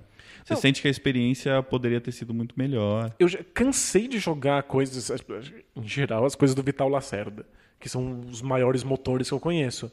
Mas eu cansei de jogar e aí no final, nos turnos finais, perceber: ah, é, eu deixei essa regra de lado. É, faltou isso aqui. Faltou isso aqui, isso aqui eu não estava fazendo direito. Isso simplesmente ia ser um efeito dominó que ia mudar tudo o que aconteceu no tudo. jogo. E aí você vence o jogo, ou seja você jogando com alguém, ou seja você jogando sozinho, e aí vai aquele asterisco bizarro que é venci, porém tal regra não foi aplicada corretamente. Perfeito.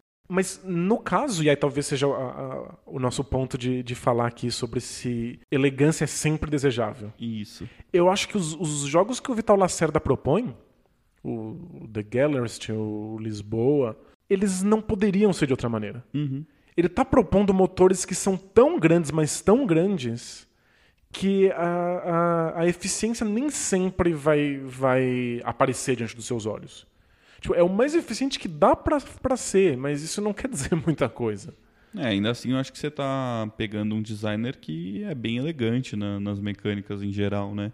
Se você pega jogos né, mais uh, americanões, com um monte de miniatura e o caramba, normalmente eles são bem menos elegantes que isso ainda, né? Precisam de muitas exceções é. e de muitas regras extras. É, eu acho muito engraçado que o Eldritch Horror vem com dois manuais.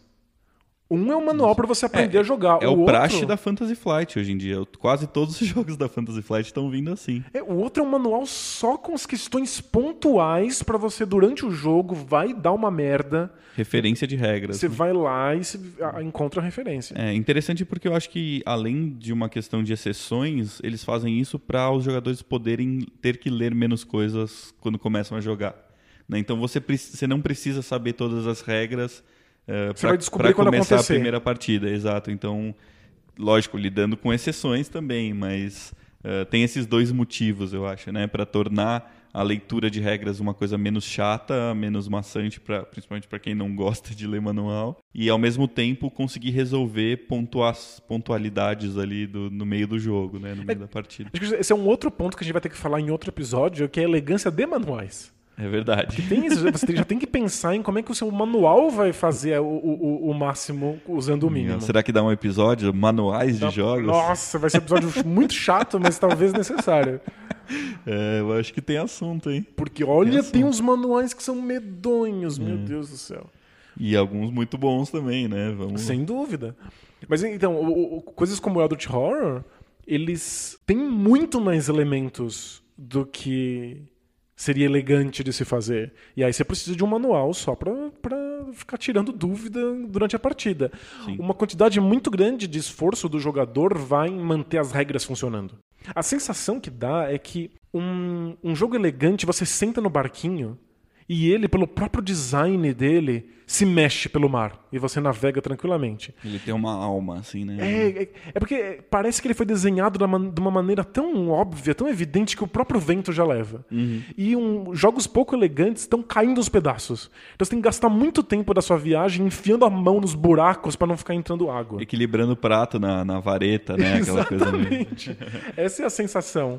E é, eu acho que assim, um, a gente nunca vai ver a elegância no jogo como uma coisa ruim, né? Acho Você que nunca vai olhar pra elegância e falar assim: ah, nossa, esse jogo é muito elegante. Elegante não- demais não- mim. Eu não gosto muito. desse Acho que jogo. é sempre desejável. é sempre legal, É. né? Mas nem sempre possível, né? Eu acho que é isso, né? Isso. Às vezes, o barco, para passar aquela sensação de ser um barco pirata, precisa ter um monte de buracos. e você vai ter que enfiar a mão para impedir a água de entrar. Boa. Então, o Eldritch Horror, para passar a sensação de viver num mundo Lovecraftiano, de terror e horror e caos e acaso, e personagens diferentes de vários lugares diferentes do mundo, cada um com habilidades distintas, vai ser uma desgraça de fazer funcionar. É um, um, um robô muito grande. E a gente ama esse robô. Eu adoro o Eldritch Horror, eu adoro estar participando da partida. E aí você acaba aceitando a falta de elegância nas regras. Legal. Eu vou, vou tentar f- contar uma história aqui para exemplificar uma outra questão, eu acho, relacionada Manda. a isso. Ahn, na época da faculdade, ah, eu estudei música né, na faculdade, e a gente tinha uma, uma matéria que era opcional para determinados cursos, obrigatório para outros, né, dentro da música, que se chamava prosódia. Então, você tem ideia do que é prosódia? Sim. Sim. então, é basicamente um um conceito que eu acho que vem da poesia, né, não da música, eh, que é mais ou menos relacionado a como soam as palavras quando você fala, o estudo das sílabas fortes e fracas, né? Perfeito. E isso dentro da música é estudado, ahn, principalmente quando a gente fala de canção, logicamente, não de música instrumental, né? Como essas palavras aparecem junto com a questão musical. Né? Então, a sílaba forte pode aparecer num momento é, de, de, de tempo fraco da música. Né? Então, como que essas coisas estão relacionadas? Como que o discurso pode ser fortalecido ou não ah, pela prosódia e pelo jeito que você coloca isso Legal. dentro da música e tal. Enfim, é um estudo interessante. Era legal? Era uma boa Então, matéria? eu não fiz essa matéria. não fiz. Ah, mas o que eu acho. Ou seja, escutem tudo que será dito aqui com um asterisco. Isso, perfeito. Não, mas acho que não- eu não vou, não vou fazer julgamento sobre a matéria aqui. Justo. Mas uma coisa que eu percebia muito e que me incomodava muito é que essa questão da prosódia ela era usada meio como um- uma ferramenta para você falar mal das coisas na música, né? Vira uma Entendi. ferramenta pejorativa, de certa maneira um- um- uma, uma coisa de poder, né? De você saber que aquilo existe e falar mal de algumas coisas, determinadas coisas, quando você acha que a prosódia não era boa. Um argumento um pouco vazio, eu acho, Entendi. Aquilo lá não faz direito, basicamente, né? Você Isso. cria a regra e se aquilo lá não segue, aquilo não faz direito. E é o tipo do argumento que normalmente vem depois de você gostar ou não de alguma coisa. Perfeito. Então, não importa se o Tom Jobim faz uma, um erro, entre aspas, de prosódia na música dele, você não vai falar mal do erro de prosódia do Tom Jobim, mas você vai falar mal do erro de prosódia do cara que canta funk, sei lá. Entendi. É, É, então uma a galera- ferramenta de poder, né? Isso, no fim das contas, vira uma ferramenta de poder. E, e isso realmente acontecia, né? E aí você fala, não, mas você já reparou, já reparou nessa, nessa letra aqui do Chega de Saudade, do Tom Jobim? Que o cara usa, né, faz a prosódia, teoricamente, a prosódia errada, se você for seguir o que você está falando. Não, não, mas isso é um deslocamento da, da fala Entendi. para indicar um, um sentimento X. Tá um- errado, mas é intencional. é, é né? um coloquialismo, né? Então, é, é, é impressionante como isso é usado como ferramenta de poder, como em muita coisa na música, né? Os argumentos e esse é um, esse é uma eh, uma visão minha, assim, bem particular de que no fim das contas a gente gosta ou não das coisas e depois tenta achar um argumento se é verdade ou não, né? Sem dúvida. Então, eu, eu venho da filosofia, eu, eu me formei em filosofia e muita gente diz que filosofia é exatamente isso. Porque você cria uma regra do que é o pensamento filosófico. Pra quê? Pra olhar para o pensamento que você não gosta e falar, "Ah, mas isso aí não é filosofia. Isso aí é opinião. É. Mas Isso o meu rola- é filosofia. Isso acontece na música também, né? O cara fala, isso aí não é música. Como é que você pode falar que não é música? É, você pode não gostar, pode achar ruim, bom, pode Exatamente. ter seus, seus problemas, seus, suas, né? Ixi, o que tem de filósofo apontando o dedo pro outro falando assim, isso aí não é filosofia? Isso, é perfeito. Então, tudo isso eu quis falar da prosódia justamente para falar sobre como eu acho que esse conceito de elegância às vezes pode cair nisso. E é muito perigoso, eu vejo isso um pouco forte em determinados pensamentos de jogo, de, principalmente de jogo de tabuleiro, né? Tem uma galera que gosta muito de de achar bons ou ruins, argumentos bons ou argumentos ruins e, e apontar o dedo na cara dos outros por causa disso. Entendi. Tem muita gente que aponta o dedo e fala assim: esse jogo não é elegante, então é, uma merda. Então, né? ah, nossa, é um jogo muito deselegante, né? E, e se a gente pensar, a questão da elegância uh, socialmente falando, é, tem muito essa questão do, do da ferramenta de poder é, em, em, moda ou em qualquer outra coisa que a gente falar sobre elegância. É, é uma faca de dois gumes aí também, tem né? Razão. Então, eu acho que a gente tem que um, achar legal e venerar a elegância quando ela faz coisas boas, e normalmente ela faz coisas boas, mas a ausência da elegância nem sempre denota uma, uma desqualificação né, do, do que a gente está falando e tal. Eu acho que quando a elegância é possível, ela é sempre desejável. Então eu posso olhar para um jogo e falar: caramba, eu queria que ele fosse mais elegante do que isso. Seria possível se a gente cortasse isso, isso, isso. Essa é uma crítica legal, uma crítica plausível. Agora, tem coisas que não poderiam ser mais elegantes do que elas são. Uhum. Tem coisas que são um caos e tão, são motores gigantescos caindo aos pedaços, porque essa é a proposta. Sim. Né? É, a gente tem que entender realmente a, a que, que, o jogo se pretende. Eu acho que o grande problema está num jogo que se pretende elegante e tem regras caóticas. Um jogo que se pretende ser, ser, ser caótico e é elegante é ok. É, porque ele não é elegante, ele é pretencioso, né? É ele isso. entra um pouco nessa questão aí, né? Legal, poxa, é muito interessante essa, essa discussão aí. Daria mais uns programas, eu acho. Daria, acho que a gente acabou num, num papo muito conceitual, acho que a gente acabou falando um pouco de jogos em específicos. Acho que a gente teria muitos jogos ainda para falar e, e, e, explicar como funcionam, por que, que eles são mais ou menos elegantes.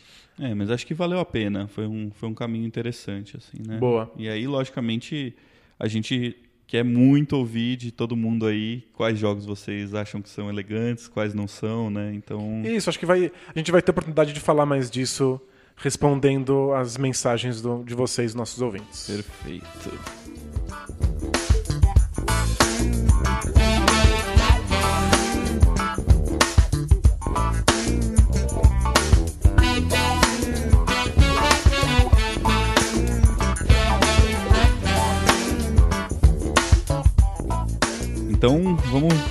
Justamente para essa sessão aí de, de mensagens dos ouvintes aí no Vamos podcast, lá. certo? Certo? Então, essas mensagens, logicamente, não serão sobre a questão da elegância. Não?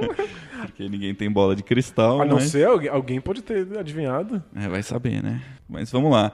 É, alguns, é, a gente vai ler algumas mensagens Uh, que foram mandadas referentes a diferentes episódios, né? Então isso. Como nós somos um podcast recente, tem gente que está ouvindo o primeiro ainda, tem gente que já está escutando o, o, episódio que saiu. Então a gente tem mensagens meio desencontradas em tempo, mas a, a, a, gente força a memória aqui e é, a gente conversa que, de tudo. Acho que dá para dá para se localizar bem. Vamos lá, Danilão. Então manda aí o primeiro primeira mensagem. Vamos lá, o Arthur mandou uma mensagem sobre RPGs. O Arthur mandou uma mensagem já, acho que já mandou é o terceiro programa, hein, que a gente tá lendo a mensagem do Arthur. Já, já pode pedir música. música. Já pode pedir música no Fantástico, legal. Vai lá. É, ele tá falando que jogador de RPG que se preze não tentou criar seu próprio sistema. Acho que todo mundo que, que, que, joga RPG vai se interessando progressivamente pelas regras, né? E aí pelo fica menos, pelo menos todo mundo que mestrou RPG, né? É verdade, acho que mestres. Os jogadores talvez não, mas os mestres com certeza. Eu já criei sistemas de regras tão vergonhosos, mas tão ridículos. Eu encontrei minha pasta de quando era criança e jogava RPG, e aí tinha lá as, as regrinhas que eu inventei, e nada faz sentido. São péssimas, não são nada elegantes. É, a, gente, a gente sempre acha que é mais fácil do que é fazer as coisas, né? a gente fica falando aqui, cagando regra, mas na hora de fazer. Nossa, de fazer é muito o difícil. bicho pega. Aí o Arthur continua. Eu só joguei D&D e GURPS e destacaria que um momento muito bacana nos RPGs é a hora de criar personagens. Como é a experiência em outros sistemas? De criar personagens? Isso. Além do D&D e do GURPS. O que, que, você conhece de outros sistemas? Ah, nossa, eu joguei muita coisa, cara. É... Eu joguei desde os Storytellers. É Storyteller, né? Story- o sistema? Storytelling, né? Storytelling, isso. Que é O vampiro, lobisomem. lobisomem, Es- Street Fighter. Street Fighter, é verdade. Street Fighter, do Storytelling. Joguei um monte de 3DT, esses, esses sistemas brasileiros quando eu era menor também. Joguei também. É, eu acho que. É o que a gente falou um pouco no, no episódio, né? Eu acho que o. Realmente o, o- a criação do personagem é um momento muito importante do RPG. Um dos momentos mais legais, né? Eu, eu gosto muito da, da parte de criação de personagens. E, e o que muda, basicamente, é o foco do jogo, né? Se é um foco mais narrativo, um foco mais mecânico, né? É, acho que comparar D&D com GURPS já dá uma conversa, assim. Sim. Porque o D&D imagina, pelo menos a princípio, o D&D imaginava personagens que são frutos do acaso. Você joga, Rolagem de dados. você rola os dados e vê. Então, ele não vai ser bom em tudo. Algumas coisas ele vai ser fantástico, outras coisas ele vai ser uma porcaria. Essa coisa de distribuir ponto pra fazer personagem é não é do começo. né? Não, eu, é- assim. e- eu acho que é do GURPS. Eu acho que é o GURPS que inaugura isso. Pra quem não sabe, o GURPS é um, um sistema que tenta simular o máximo possível a realidade com base no mínimo de regras que ele conseguir. É, é um livro gigantesco com infinitas regras. Sim, é muito pouco elegante nesse sentido. Porque é- ele, ele não é nada elegante como proposta. Sim. Ele é baseado em exceções, porque ele quer dar conta de tudo que aconteça.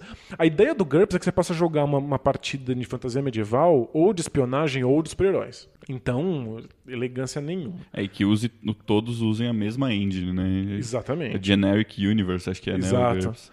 Então, criar personagens no GURPS é uma coisa bastante voltada para as regras. Você tem que ficar lendo livros e livros e manuais e manuais, encontrando as coisas, distribuindo pontos, vendo as consequências dos pontos que você distribuiu, porque se você colocou muito em destreza, automaticamente você já tem uma perícia em, em tirar cutícula. É, já dá pra tipo. perceber isso quando você, quando você enxerga que os personagens do GURPS têm 2 mil pontos, né? Isso dá um trabalho desgraçado. Por que um sistema vai trabalhar com números na casa do- do- dos milhares, né? Pois é. Justamente porque vai ter muita, Muita coisa pra acontecendo. colocar e tal. O D&D já é rolagem de dados, acaso, muita aleatoriedade e muito voltado pro combate. Então você vai preencher coisas que são ali... Quanto, quanto você precisa tirar no dado pra matar um cara. É, tem lá na ficha, assim, já, já pronto. É, o Vampiro tem bastante regras também, só que elas são todas voltadas pra narrativa, né? Isso, então Muito são- mais voltadas pra narrativa. São muito sobre o histórico do personagem, as origens dele. E isso é colocado né, na, na ficha também. Não é uma coisa que você faz eh, separada da ficha, né? Como é o caso de um, um sisteminha mais simples como o 3DT, né? Que é você faz uma história, você, se você quiser, você faz uma história pro seu personagem, mas não tem ligação direta com as regras do jogo. É, são né? coisas distintas. Você, no, no 3DT, que é um RPG muito simples, voltado para iniciantes, que foi vendido no Brasil durante muitos anos em bancas de jornal, Sim. você... fa- Brasileiro, inclusive. né? brasileiro. Você faz o personagem, seguindo regras bem básicas, assim, super simples. E depois, se você quiser, você escreve a história. E você pode escrever qualquer história para qualquer personagem que você criou. É elas são coisas totalmente distintas. Sim. é. É, o, o story- os storytelling, eles são sempre voltados na história. Eu não consigo fazer a ficha de personagem se eu não souber quem é aquele cara. Isso. É, Você tem que, de certa maneira, você tem que imaginar a história do seu personagem antes de fazer a Isso. ficha, né? Tem uma diferença aí. Então, sistemas diferentes de RPG vão criar personagens de maneiras diferentes. Alguns mais focados nas regras, outros mais focados na, na narração. É, varia bastante. É, dos que eu joguei mais, acho que são esses aí mesmo. Mas, ah, independente disso, acho que sempre é uma parte legal, interessante, é a parte de criação de personagem, né? É, acho que é, é- é- é básico pra você querer interpretar aquele personagem É. você ter criado uma coisa com a qual você. Você está criando, você tá né? criando as bases para que a história seja legal também. né? Exatamente. Próximo.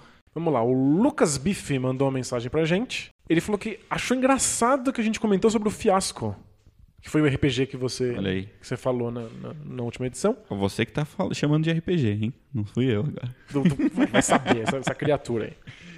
Eu vou ler o Lucas aqui. Por coincidência, comprei o Fiasco ontem e pretendo testá-lo este final de semana. Por incrível que pareça, mesmo sabendo como o jogo funciona, eu comprei mais como um party game do que um RPG. Escutando a discussão de vocês, cheguei à conclusão de que a proposta do fiasco é mais divirta-se, sem amarras mecânicas, porque ele é muito simples, E aí dessa forma fica meio difícil ver como um RPG. Ah, interessante. Ele tem um lado meio party game mesmo, né? É, as regras elas são, são bem simples e feitas para a coisa fluir, o jogo sem, poder ser engraçado, né? ser divertido e tal. Eu, eu, eu lembrei de um RPG que eu jogava e eu não sei mais se é um RPG. Eu achava que era, mas talvez não seja. Quando eu era mais jovem, chamado As Aventuras do Barão de Munchausen. Hum. É um, um livrinho de 15 páginas no máximo, e a ideia é que um jogador conte uma história absurda sobre um feito que ele, que ele, que ele, que ele conseguiu. Legal. Então ele conta a vez que ele pux... se puxou pelos cabelos tão forte, mas tão forte que ele foi parar na lua. é isso. E aí os outros jogadores têm um conjunto limitado de moedas e eles podem colocar uma moeda na mesa e falar assim, duvido. E aí o jogador que foi duvidado, ele pode pegar essa moeda e aí falar, é verdade, eu me enganei, o que aconteceu foi, e aí dar um outro jeito. Ou ele pode recusar essa moeda e manter a história original dele. Então fica todo mundo contando histórias absurdas e duvidando uns dos outros até ver quem tem mais moeda. É muito mais uma contação de história do que um RPG, né? É, talvez tenha mais a ver com esse fiasco. É, é sobre falar, sobre contar história, sobre dar risada, não é sobre manter uma narrativa acontecendo. Eu acho que o grande lance e o, e o problema de, dessas definições é que depende muito mais das pessoas que jogam do que do jogo em si. Porque eh, se você pensar dessa maneira, você pode falar que o Imagem Ação não é um party game se você participa do campeonato sul-americano de imagem ação. É verdade. Entendeu? Então, depende, Depende do muito contexto, do né? olhar do jogador para aquele jogo, como ele quer jogar, como ele costuma jogar, como ele interpreta aquilo. É, por que que eu estou falando isso especificamente do Fiasco? Porque o Fiasco se tornou um jogo muito jogado por atores de Hollywood. Então existem vídeos de atores de Hollywood jogando Fiasco. Entendi. Se você olhar o Tabletop lá, aquele programa que, aliás, eu recomendo bastante sobre jogos de tabuleiro, apresentado No pelo YouTube, é. Will Wheaton no YouTube, é, eles jogam Fiasco também, com roteiristas, com atores de Hollywood. Então o Fiasco acabou virando quase que uma, uma ferramenta de interpretação e de, e de criação para pessoas que realmente trabalham com, com, nesse universo, né? com, com coisas desse tipo. Faz sentido. Então, é, dependendo do grupo de jogadores de fiasco, a coisa pode ficar bem séria mesmo, né? Eu já assisti partidas de fiasco, alguns trechos de partidas no YouTube e tal, em que a galera tá levando a sério, não assim, ahn, no sentido tanto das regras, mas no sentido de contar uma história, de interpretar aqueles personagens, e não parecia nem um pouco um party game. Parecia um? RPG. parecia muito mais uma, um RPG ou algum tipo de exercício de, de narrativa mais sério mesmo, né? Então, e, e eu já joguei jogos de vampiro com grupos que não estavam interpretando absolutamente nada. Eles é. só queriam entrar em porrada. campeonatos de porrada. É. A ponto de que o, o- a editora do, do Vampiro à Máscara fez o RPG do Street Fighter com regras para que as pessoas simplesmente pudessem pegar os personagens que você inventa e botar eles pra socar outros. O texto do Street Fighter era dose, hein? Eu tinha esse livrinho aí. Eu, eu tenho aqui, ali, tá ali na, na gaveta. Bom demais. Legal, é. Acho que é um pouco Depende isso. do uso, né? Depende muito do uso. É, os jogos são uma ferramenta de certa maneira, né? Quanto mais aberto é o jogo, e o RPG é um jogo muito aberto, mais você pode interpretar ele como uma ferramenta, né? Perfeito. E o Lucas Biff continua aqui com uma coisa que eu acho que vai dar discussão. Ô, vamos lá. Ele falou assim: ó, mesmo a interpretação sendo a propaganda maior de um RPG, jogos como The Resistance e Secret Hitler têm de certa forma essa mecânica, que acionamos na hora das discussões e de simulações, nem por isso eles são vistos como RPG. Talvez uma mecânica regida em cima da, da matemática unida à interpretação faça o termo RPG parecer mais compatível com certos jogos? Boa, uma, uma visão interessante. Então, é que aqui- eu acho que no caso do Resistance e do qual que é outro? É que o Secret? Hitler. O Secret Hitler, que eu nunca joguei, mas ouvi falar bem. É, eu acho que esses jogos eles não estão exatamente criando uma narrativa com elementos que não existem na vida real.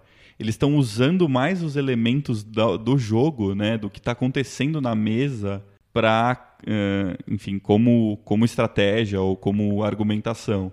Então, ah, o cara olhou para o lado, né? Ele, é, eu ouvi um movimento da cabeça do cara Isso. quando tal coisa aconteceu. É, ele está saindo do mundo do jogo e misturando isso um pouco com o mundo real, né? É, Eu acho que esse é o ponto. Esses jogos de tabuleiro que tem isso que parecem elementos de interpretação, eles nunca são sobre os personagens. Eles são sobre os jogadores. Isso, é. Então no Resistance, quando eu falo assim, você está mentindo, eu não sou um personagem espião falando pro personagem da resistência que ele está mentindo. Eu sou o Danilo falando pra um cara assim: você é um jogador e você está mentindo porque a carta na sua mão é uma carta diferente daquela que você está dizendo. Ou então porque na última partida você fez tal Isso. coisa, né? Esse recurso de usar é, elementos meta-jogo aí, né? Que não são intrínsecos das regras, é... ele não, não cria uma narrativa Não. exatamente, né? É uma, é uma narrativa em outro sentido, eu acho. Jogadores de Resistance podem transformar o Resistance num, num RPG? Podem, cada um interpreta, Podem, mas não vai ser mais o Resistance. escreve a sua acho. história É. com antecedência, interpreta, fala, mas você acabou de criar um outro jogo.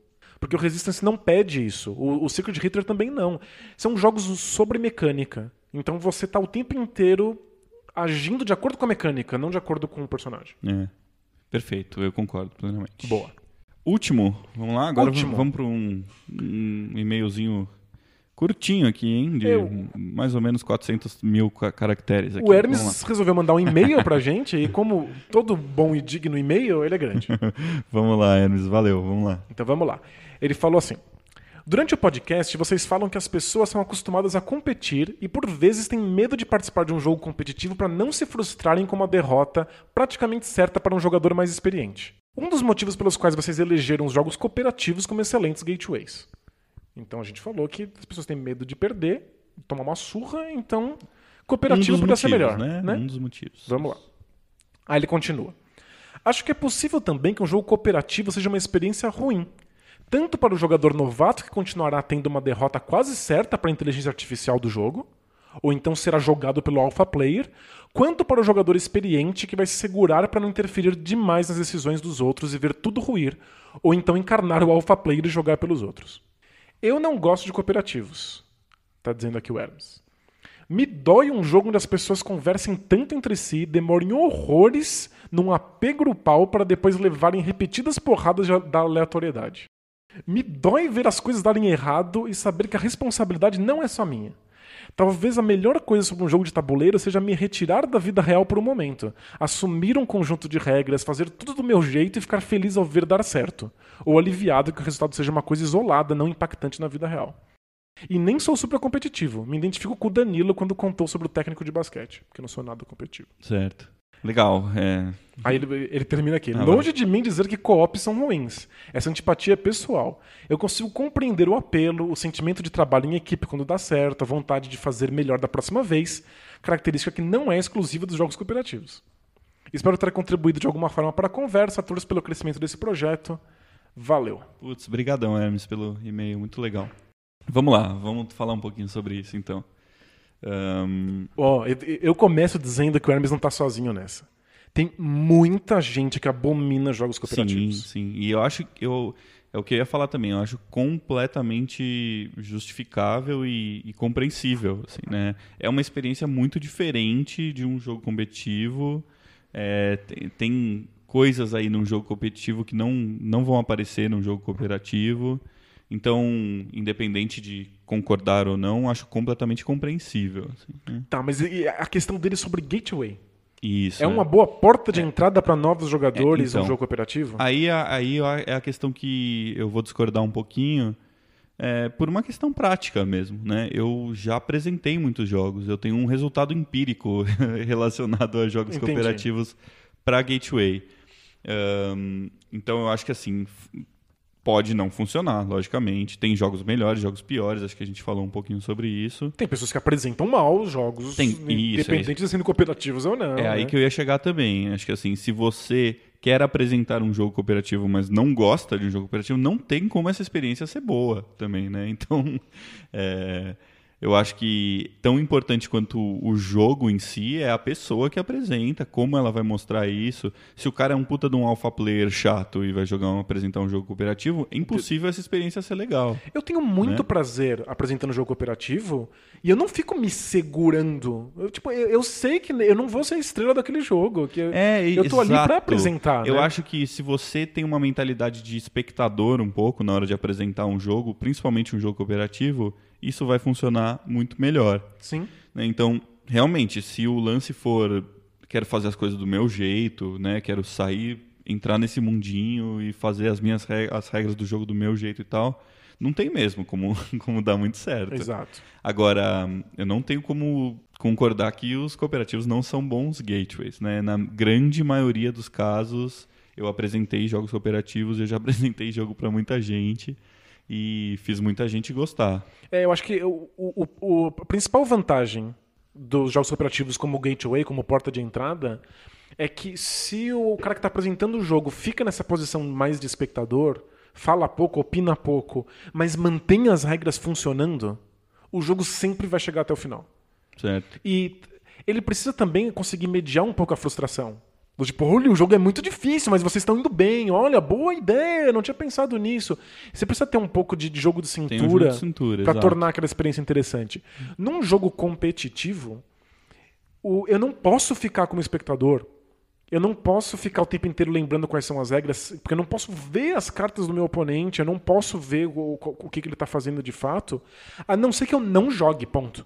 O que eu também já fiz. Sim, é legal também. É legal também, mas eu prefiro estar num jogo cooperativo Uhum. e poder ajudar pontualmente quando a merda vai dar muito errado.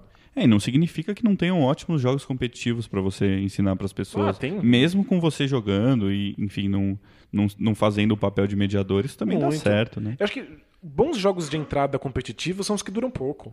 Isso. Por isso que party games são tão bons, né? A partida dura 10 minutos, e aí você fala assim, eu não entendi nada, mas perdi, tudo bem, começa outra partida. Perfeito. É que eu não vou apresentar um jogo que dura 4 horas pra um cara que não sabe jogar. Isso, é. Ele vai sofrer, só, só isso. O, o cooperativo tem essa vantagem, eu posso apresentar um jogo de 4 horas de duração.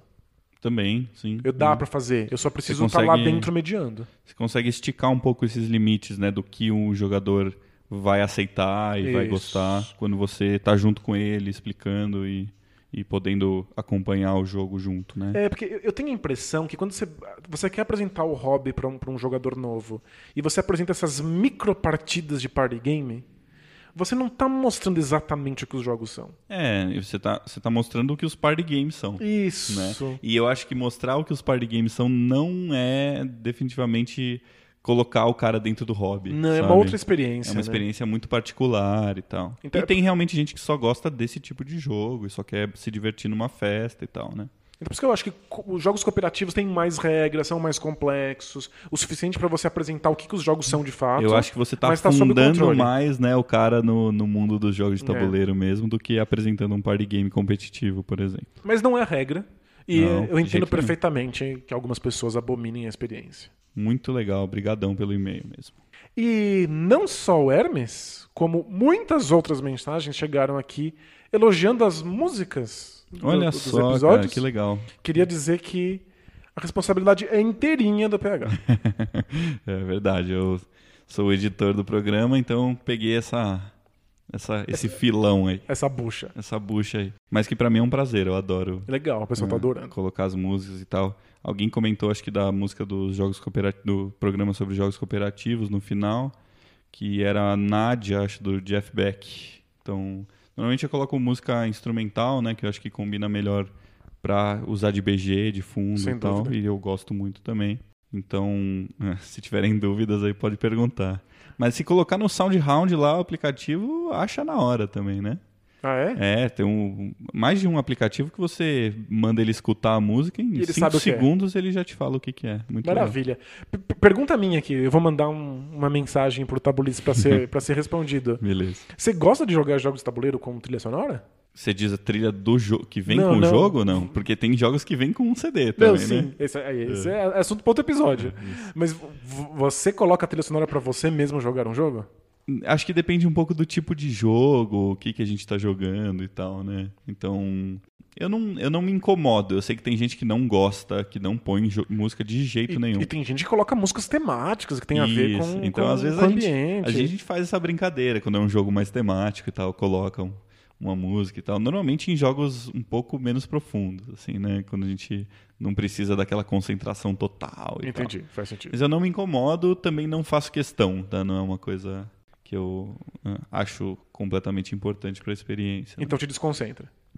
Pode desconcentrar, pode desconcentrar, sim. Legal. Então, Principalmente porque músico fica mais ligado ainda, né? Fica ouvindo aquela música de fundo. ótimo. A minha esposa falou, teve uma um, um episódio que eu coloquei uma música do Herbie Hancock que tinha um solo de trompete. Ela ficou prestando atenção no solo de E trompete. ela falou, mas eu, eu fiquei ouvindo aquele solo de trompete no fundo.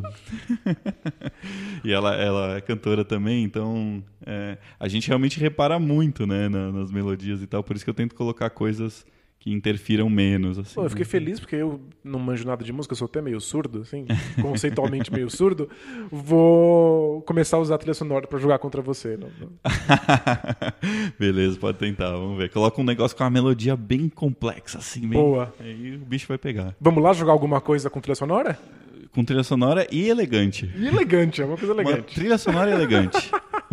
Uma- um jogo elegante pede uma trilha sonora elegante. Ó, que bonito. Você vai ter que escolher a trilha sonora porque eu não manjo.